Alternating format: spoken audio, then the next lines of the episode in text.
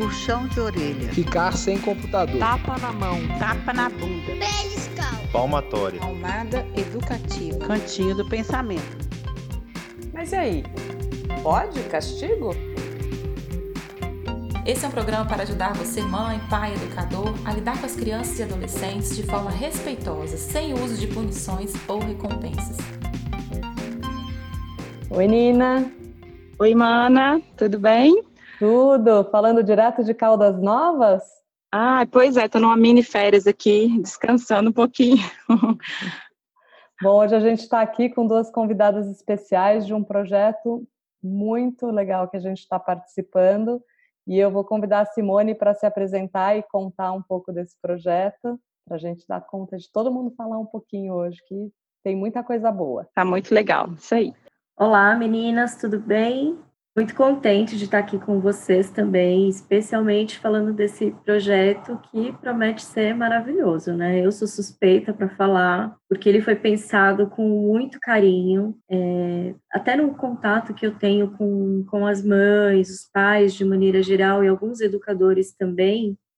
É, a gente sempre fala, né, o quanto é difícil encontrar um, um material que junte boa parte das dúvidas, dos conflitos que todo mundo tem. Então, esse foi o desafio uh, desse livro, né, o Educando Filhos para a Vida, que era colocar temas que atendesse a grande, a grande dúvida, o grande conflito que todos os pais enfrentam. E aí, a contribuição de vocês que foi riquíssima, maravilhosa. Nossa, a gente só tem a agradecer a oportunidade de participar. Para nós foi uma surpresa e um grande prazer. É verdade, aquelas coisas que a gente tem na listinha a fazer, né? Escrever um livro é uma delas. e a gente, né, eu, Mariana, a gente gosta de escrever e a gente teve a oportunidade de escrever esse primeiro capítulo juntas. Está sendo muito legal. E principalmente por compartilhar aquilo que a gente né, já faz todos os dias, né, a gente trabalha com os pais nessa conscientização de uma educação mais respeitosa, então está sendo um prazer, né, contribuir com esse olhar. E conta para nós, Simone, assim, por que educando para a vida, educando filhos para a vida? Esse título ele representa muito a, a, a forma da minha clínica mesmo, né? Como eu trabalho com as crianças. E quando uma criança chega no consultório, é, eu não atendo só a criança, né? Eu vou fazendo muitas sessões de orientação com os pais para que é, haja uma mudança e essa mudança seja permanente. E não só no aspecto que os levaram para a psicoterapia. Então, quando a gente fala de educar os filhos para a vida, a gente não está falando de resolver o conflito daquele momento. Por exemplo, ah, o meu filho tem dificuldade de aprendizagem e eu foco naquele problema e esqueço todo o resto.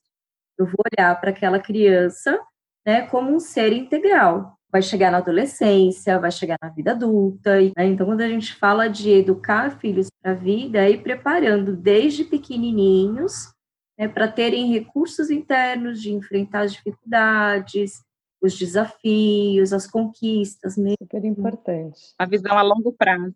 Quero apresentar outra convidada, que é a Denise Franco, que o canal dela, já só o canal já tem um nome super curioso, que é Eu Quero o Caos da Infância. As pessoas devem olhar e falar, você é louca? que caos é esse? Que caos é esse, Denise, que você quer? Esse caos é um caos delicioso de viver, que eu vivo todos os dias com os meus filhos, né?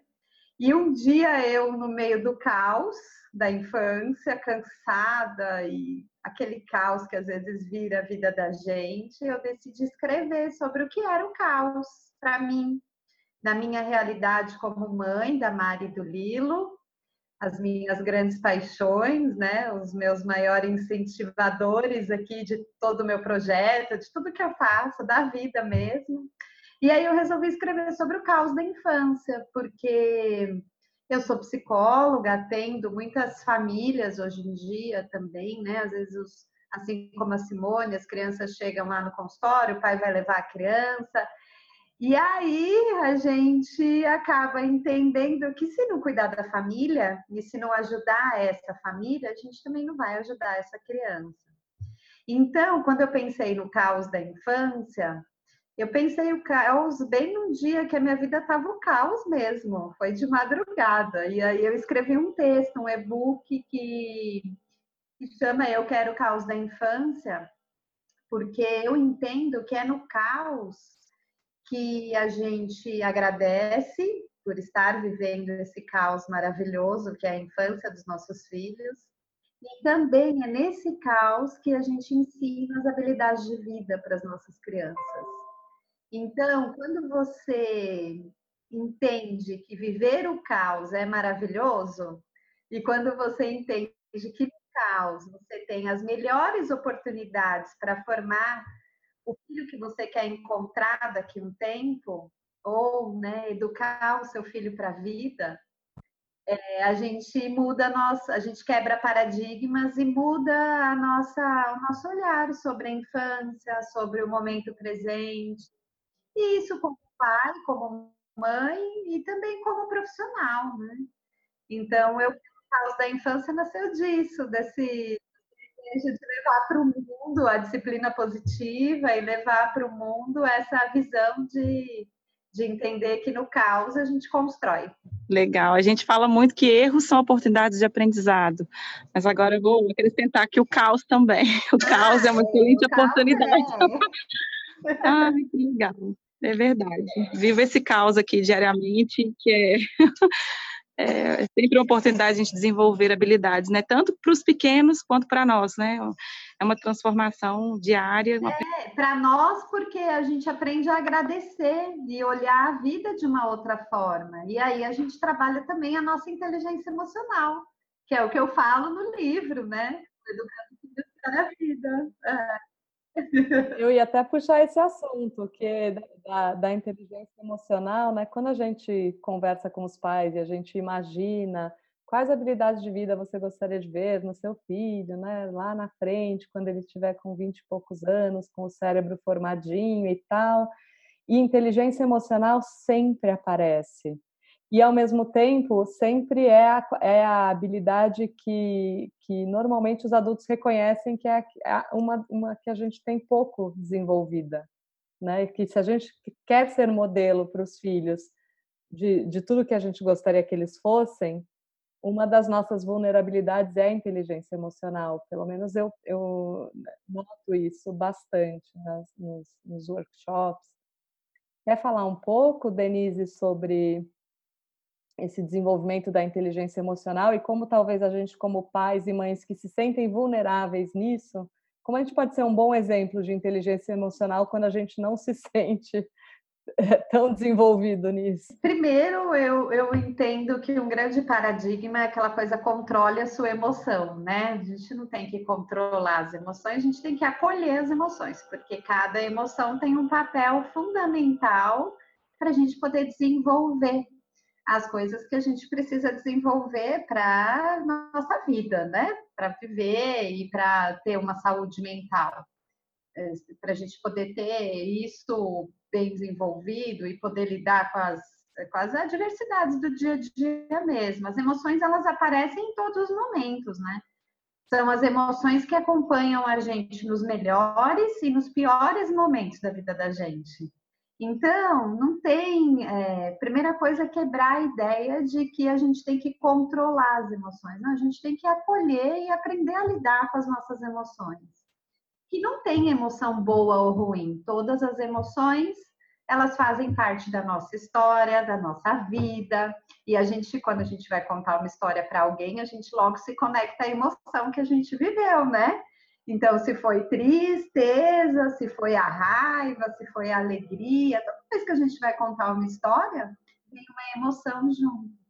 Então, as nossas emoções, elas fazem parte da gente, da nossa vida, da nossa história. Quebrar esse paradigma, é, acho que um primeiro momento é, é preciso pensar nisso para a gente poder pensar em desenvolver a inteligência emocional. E inteligência emocional é uma conversa para pais e filhos, porque é, os pais, por não desenvolverem bem a inteligência emocional, ou às vezes lidar com isso de uma forma mais difícil, porque não teve né, esse desenvolvimento disso na infância, os pais acabam não permitindo que as crianças fiquem tristes, os pais não deixam a criança sentir raiva. Não foi nada, que isso, não precisa chorar, né? São frases que a gente ouve muito. Ou até o que bobagem. E aí, para não chorar, oferece alguma coisa, né? É, para não sentir raiva, não deixa a criança se frustrar, né? Então, é, pensar nesse, nessa questão da, de acolher as emoções e deixar, que, com a, é, deixar a criança experimentar né, as emoções que ela tem e que ela precisa viver, é, é, é o começo dessa história de desenvolver a inteligência emocional nos pequenos. E aí, sentar com a criança e poder dizer para a criança o que ela está sentindo naquele momento: olha, você está assim porque você está com raiva. Olha, você está assim porque você está triste. Né? Quando a gente vai nomeando as emoções das crianças, as crianças vão entendendo o que ela sente e depois vão se percebendo no desenvolvimento da vida ali, né? Quando ela vai encontrando as emoções pelo caminho, assim como a gente, as crianças vão entendendo, ah, eu estou sentindo isso.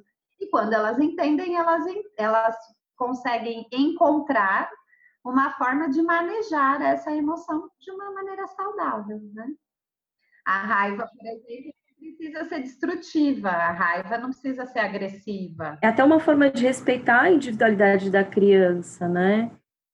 A gente não permite que a criança entre em contato com as emoções, a gente está dando um caminho único para ela, né? De que ela só pode ser daquela maneira. Isso também é muito sofrido. Às vezes, é, eu percebo bastante isso na conversa com os pais, né? Que na tentativa de ser o melhor pai, melhor mãe, né? Que é aquela que não deixa a criança sofrer, passar raiva e nada disso. Ao de disso ser uma coisa boa, está tendo o efeito exatamente o contrário. Né? Porque a gente deixa a criança sem recursos para enfrentar essas situações e que ela também vai passar.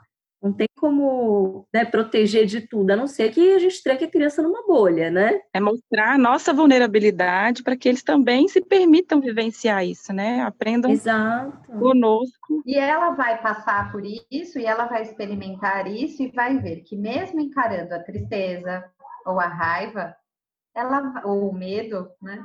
Ela vai conseguir sair daquilo. Ela vai, no outro momento, entender que tudo continua igual, que tá tudo bem, que né, o mundo não acabou. então, assim. Agora, tudo isso parece muito simples, né, da gente falar e acolher o sentimento e tal, mas na hora que a gente está no caos da infância e que a gente também não tem ninguém acolhendo o meu sentimento. é, e eu tenho que acolher o, o, o da minha criança, é, você tem alguma, é, alguma sugestão para esse momento de crise em que os dois estão é, tomados pela raiva, por exemplo, pais, o, o, o adulto e a criança, e aí? Primeiro é o autocuidado, né? Precisa ter o autocuidado para a gente poder gerenciar o que mora dentro da gente para poder gerenciar o que mora dentro, para poder ajudar o nosso pequeno a gerenciar aquilo que ele está sentindo. Mas uma coisa bem é, interessante, meninas, é o, a raiva, né? A emoção da raiva, ela é a emoção que mais contamina os filhos e os pais, né? Então, quando o filho está com raiva, o pai imediatamente é contaminado por aquela raiva. Porque na tristeza, não na tristeza a gente busca recursos para oferecer para a criança. Olha, você está triste, você pode fazer isso ou isso. É mais isso. fácil dar colo, né? É, isso. Isso mesmo. No medo, a gente dá colo, a gente sugere pequenos enfrentamentos, a gente está junto ali, tentando, ajudando a criança a identificar se o medo é real, é imaginário, né? É, na, na tristeza, no medo, a gente consegue fazer isso. Na alegria, a gente também não vai ficar pulando junto na cama, porque ele vai para o passeio do colégio. A gente se sente feliz, mas não entra, né, nessa, nessa, nesse caos todo, né? Mas na raiva vira um caos, vira um caos porque a raiva contamina a emoção do adulto também. E aí é bem importante, primeiro, a gente ter essa clareza para poder sair, né? O adulto também precisa fazer uma pausa positiva, muitas vezes. sair dali e depois voltar e conversar. O adulto precisa de um tempo para poder gerenciar essa emoção da raiva que ele ficou contaminado por essa emoção da raiva, numa crise de birra, por exemplo, e aprender entender que primeira coisa é colocar a máscara, né, que nem no avião, colocar a máscara nele, respirar, sair dali, dar uma volta, tomar uma água, fazer uma outra coisa e aí poder é, gerenciar ali aquele, aquele caos com a criança. Vou aproveitar as duas psicólogas e fazer uma pergunta, então. Será que, a, como você disse, né, a raiva contamina? Será que ela contamina a gente porque lá no nosso íntimo a gente também enxerga a raiva, ou porque a gente aprendeu que a raiva é feia, que sentir raiva é, é errado, ou é uma coisa mais química mesmo do, do, de associação da raiva, a raiva vem passa e a gente sente raiva juntas? Eu acho que é cultural, porque a gente entende e vê a raiva como uma emoção negativa, e a raiva não necessariamente é uma emoção negativa, ela gera mudança, ela gera energia para mudar algo que não está legal na nossa vida. E, e, é uma reação química também, né? Porque a raiva ela traz a gente, o coração acelera, né? Você tem você, sudorese, é, ela tem toda uma reação fisiológica, ela traz isso também, a emoção da raiva. Assim como a emoção do medo também. Todas as emoções, né? Nas, em diferentes culturas, a gente percebe pela expressão facial e a gente percebe por quê? Porque tem essa reação fisiológica, porque mostra no corpo da gente. Mas a raiva é a que mais mostra, né, gente? Então, tem as duas coisas. É uma combinação, para mim, de, de, de, reação aí do nosso próprio corpo e da, da, cultura, do que a gente aprende sobre essa emoção. O que, que você pensa disso, Simone? É, eu penso que a raiva ela acaba tomando um destaque maior por ser uma emoção um pouco mais difícil de lidar na nossa cultura. Né? Se a gente para as emoções de maneira geral, todas elas contagiam um pouco. Né? Quando você está, por exemplo, chega num ambiente tem um monte de criança rindo, automaticamente você vai rir também, né? Ou você está assistindo um filme triste, aquilo também te causa um impacto. Mas a raiva, especialmente no momento de lidar com o filho, vem uma série de coisas à tona, né? Tudo que eu ensinei, tudo que eu orientei, ele está fazendo isso. Então, o pai ou a mãe também é muito testado nesse momento e aí aciona a raiva de uma maneira negativa, né? Eu acho que acaba tendo muito esse olhar, assim, né, da emoção um pouco mais difícil de controlar. E aí entra muito o capítulo das meninas, né? Eu falei assim, eu não, eu não posso deixar de falar de educar filhos para a vida sem falar de castigo. Tem uma coisa que a gente faz quando está com raiva é botar os filhos de castigo, né? Então, conta um pouquinho, meninas, do capítulo de vocês. É meio que para mostrar quem manda, né? Assim, ah, é? Então vai ser assim, do meu jeito, né? É, eu, você falou, Simone, do controle, né? E essa coisa do controle, controlar a raiva, controlar o comportamento, controlar e é bem isso mesmo. Na hora que a gente parte para o castigo, né, é a sensação de, de essa vontade de, de, estar no controle e de, de tomar decisão. E aí a coisa de educar o filho para a vida vai por água abaixo, né? na hora que eu coloco essa criança no castigo, o que, que eu ensino para ela em termos de habilidade de vida? Eu ensino que é, na hora que eu não sei mais o que fazer, o maior é que manda, ou a força é que vence. É verdade. É, eu, eu tiro totalmente o foco daquilo que estava errado para ir colocar na, nesse sentimento, né? Então. E é um paradoxo, né, para a criança. Aquele que me ama, que cuida de mim, e de repente ele age de uma forma totalmente oposta àquilo que eu acredito, né? Quem vai me proteger, de repente está me me violentando, né, está me agredindo. Então isso cria um paradoxo que é difícil para a criança compreender. Nesse momento, né, na hora da punição, na hora do castigo, ela realmente ela não está aprendendo habilidade de vida. Ela está sofrendo e, e, isso tira o foco dela, inclusive, do comportamento que o pai quer que cesse. Né? Porque ela está pensando ali que ela está injustiçada, que ela está sendo maltratada, e ela até esquece o comportamento que foi o motivo que causou, seja o castigo, né, ou a palmada, porque a gente fala no nosso capítulo também dos diferentes tipos de castigos, né, porque as pessoas pensam muito no castigo físico, é, pessoas, né, os pais não querem adotar muitas vezes a palmada, entendem que não, isso não é um caminho legal, mas usam muito a questão da retirada de privilégios, né, outras formas de castigos que também não são respeitosas para a criança e também não ensina habilidades de vida. Então a gente trabalha essas diferentes formas e que nenhuma delas a gente entende que é eficaz a longo prazo, quando a gente fala de educar para a vida. E tem muita pesquisa ou muitos textos com relação ao castigo físico, à punição, né? Mas esses outros castigos não são levados em conta, né? É, fica no âmbito só da, da, da, Mas tem a violência, a agressão verbal, tudo isso que, que, sentimentos eu provoco? Aí volta para os sentimentos aí da, da Denise, né? É medo, é vergonha, é raiva. E muita gente que foi punida na infância, ela, às vezes você pergunta, mas você lembra se você apanhava? Lembro. Mas por que você apanhava? Ela não sabe dizer. Ah, eu não me comportei, ou não respeitei, mas não, não tem, assim, a lição mesmo em si não foi aprendida, né? Aquele comportamento não melhorou. Até teve uma vez num workshop que eu dei que foi um embate. O cara queria me convencer de que não, de que ele é quem ele é, porque ele tinha apanhado e que ele era um, um ser humano é, top e graças a ter apanhado. Aí ele contou toda uma história de que ele subia no telhado para pegar uma pipa e o pai bateu nele. E aí? Aí eu continuei subindo no telhado para pegar a pipa. Eu falei, então, aquilo que ele queria te ensinar justamente que era arriscado, de que você não, quer dizer, eu mostrar para o meu filho que eu fico assustada quando ele sobe no telhado, que isso é uma coisa extremamente arriscada, ele continua fazendo escondido. Nunca mais ele foi pego.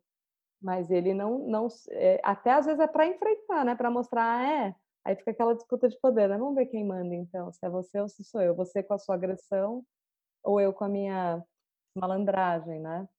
Enfim. Quando eu falo muito com os pais a respeito dessa é, educação para a vida, né? E, e a gente foca nesse assunto dos castigos, uma coisa que eu ouço muito é de colocar num canto para pensar, né? É o cantinho do pensamento.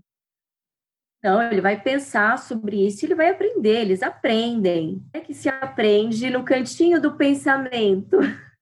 É, nessas horas eu, eu, gosto muito, se, é, se são pais de crianças pequenas, de usar o experimento do Piaget, né, da, da conservação, de mostrar que a criança não tem a menor noção de causa e efeito, que você faz aquilo na frente dela, de alternar o volume, e ela diz que qual tem mais ou qual tem menos, é o maior ou é o menor, ou enfim, em falar se é a criança que brinca de se esconder e acha que está escondida atrás da mão, qual é a noção de causa e efeito que ela tem de lógica, de né? Ela é tudo, tudo concreto para ela. Eu fecho o olho, ninguém está me vendo.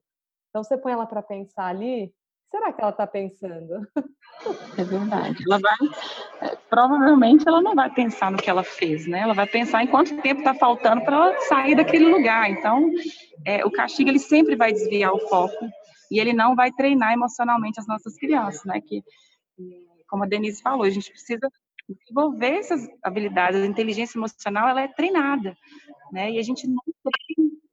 É um treino e a gente não faz isso através dos castigos. A gente interrompe o comportamento naquele momento. Por isso que tem gente que defende a prática do castigo, ou do cantinho do pensamento, entre outras estratégias, porque a curto prazo ele traz um efeito, né? Ele cessa, a criança para porque ela está com medo de ser punido, porque ela não quer aquela retirada de privilégio. E aí o adulto tá, tá funcionando, tô indo bem. Só que daqui a pouco o comportamento ele se repete, repete novamente, e a longo prazo a gente não vê a mudança de comportamento, o aprendizado em si. Né? Então. É, e eu costumo dizer que, na verdade, a gente acaba ensinando que pensar é algo ruim, né? Vai pensar no que você fez e pensar é castigo. Então é algo bem ruim. E mais, né? O castigo tem que sempre escalar, porque aí o comportamento volta, o pai acha que tem que dar uma punição maior. Né? Então, se ele deu cinco minutos para pensar, agora ele dá meia hora. Ou então, ah, então você vai ficar sem videogame, coisas que não que estão totalmente dissociadas da ação que a criança fez e que, e que aí ela vai se sentir mais injustiçada, uma coisa não tem nada a ver com a outra. E, e, era muito comum eu ouvir isso em escola. Ah, eu já fiz isso. A mãe, quando chega para a gente, para vocês provavelmente no consultório também, já está desesperada, né? Os pais. Já fiz de tudo, é o discurso que sempre aparece. De tudo, e ele continua me desafiando. Ou seja, será que o castigo realmente é eficiente? Se você, ele, você tem que ficar. E qual que é o limite? Quem decide qual que é o, qual que é o limite do, do castigo? Até onde eu posso chegar? Quem está com poder, né? Até onde eu posso chegar? Complicado, né? Bom, vamos fazer uma mensagem final sobre. Vamos contar que o livro já saiu.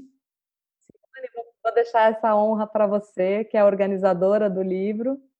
Fala o nome do livro, editora, onde vai ser o lançamento, tudo direitinho. É, nós estamos aí na contagem regressiva, né? Porque além desses dois temas super incríveis, né? É, que é o do castigo e das emoções, a gente tem uma série de outros títulos dentro do Educando Filhos para a Vida, que é um grande presente, né? Para tanto para famílias como para educadores. E esse livro será lançado no dia 22 de novembro de 2019, né, na Livraria da Vila, na Alameda Lorena. E está todo mundo convidado de antemão, né, pra, tanto para conhecer essa obra, como brindar com a gente, né, é, esse livro que está sendo tão especial. Vamos brindar juntas aí, isso mesmo. Com certeza, estaremos lá. Eu e a Nina vamos nos deslocar de Pouso Alegre para o evento. A gente está bem ansiosos, estamos ansiosas e orgulhosas com essa oportunidade. E os livros vão estar disponíveis depois, né, para comprar ou com a gente, também tem através da editora, nas nossas redes sociais, a gente vai estar aí para disseminar essa mensagem para muitas famílias. E queria agradecer, né, Simone, pela sua contribuição, pelo nosso encontro, que né, tem somado muito para nós e está sendo um prazer mesmo participar dessa obra. Obrigada por estar aqui conosco no Podcastigo. Obrigada, Denise, também. Foi ótimo conversar com você, trocar.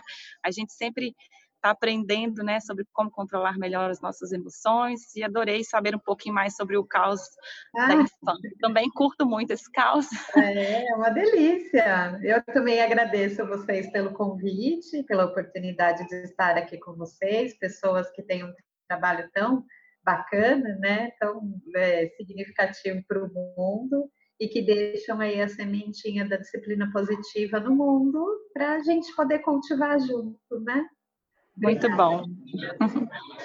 Obrigada. Obrigada, boa noite. Obrigada, então, gente. Boa noite.